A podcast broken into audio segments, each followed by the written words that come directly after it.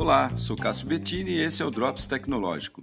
Pesquisadores do MIT retomaram um estudo realizado na década de 70 do século passado que tratava sobre os limites do crescimento industrial e suas consequências no mundo.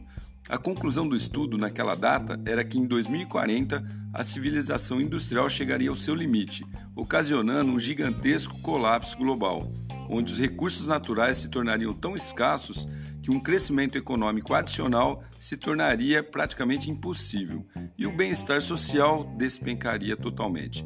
Assim, os pesquisadores da atualidade resolveram verificar se as projeções estavam de fato acontecendo, comparando algumas variáveis sobre o estado atual do mundo, entre elas o tamanho da população, as taxas de fertilidade, os níveis de poluição, a produção de alimentos e a produção industrial em si e chegaram à conclusão que sim, a civilização industrial caminha para um colapso iminente. E isso significa que as consequências previstas podem acontecer caso as prioridades da sociedade não mudem.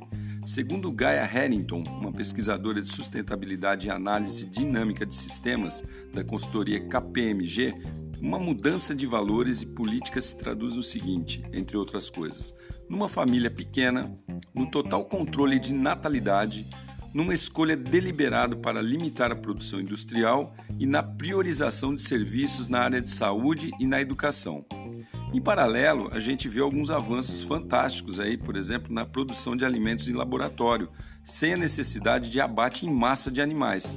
Agora parece que realmente é importante pensar no bem-estar do meio ambiente, que os líderes mundiais estejam muito atentos a isso, não é mesmo? Sou Cássio Bettini compartilhando temas sobre tecnologia, inovação e comportamento. Até a próxima.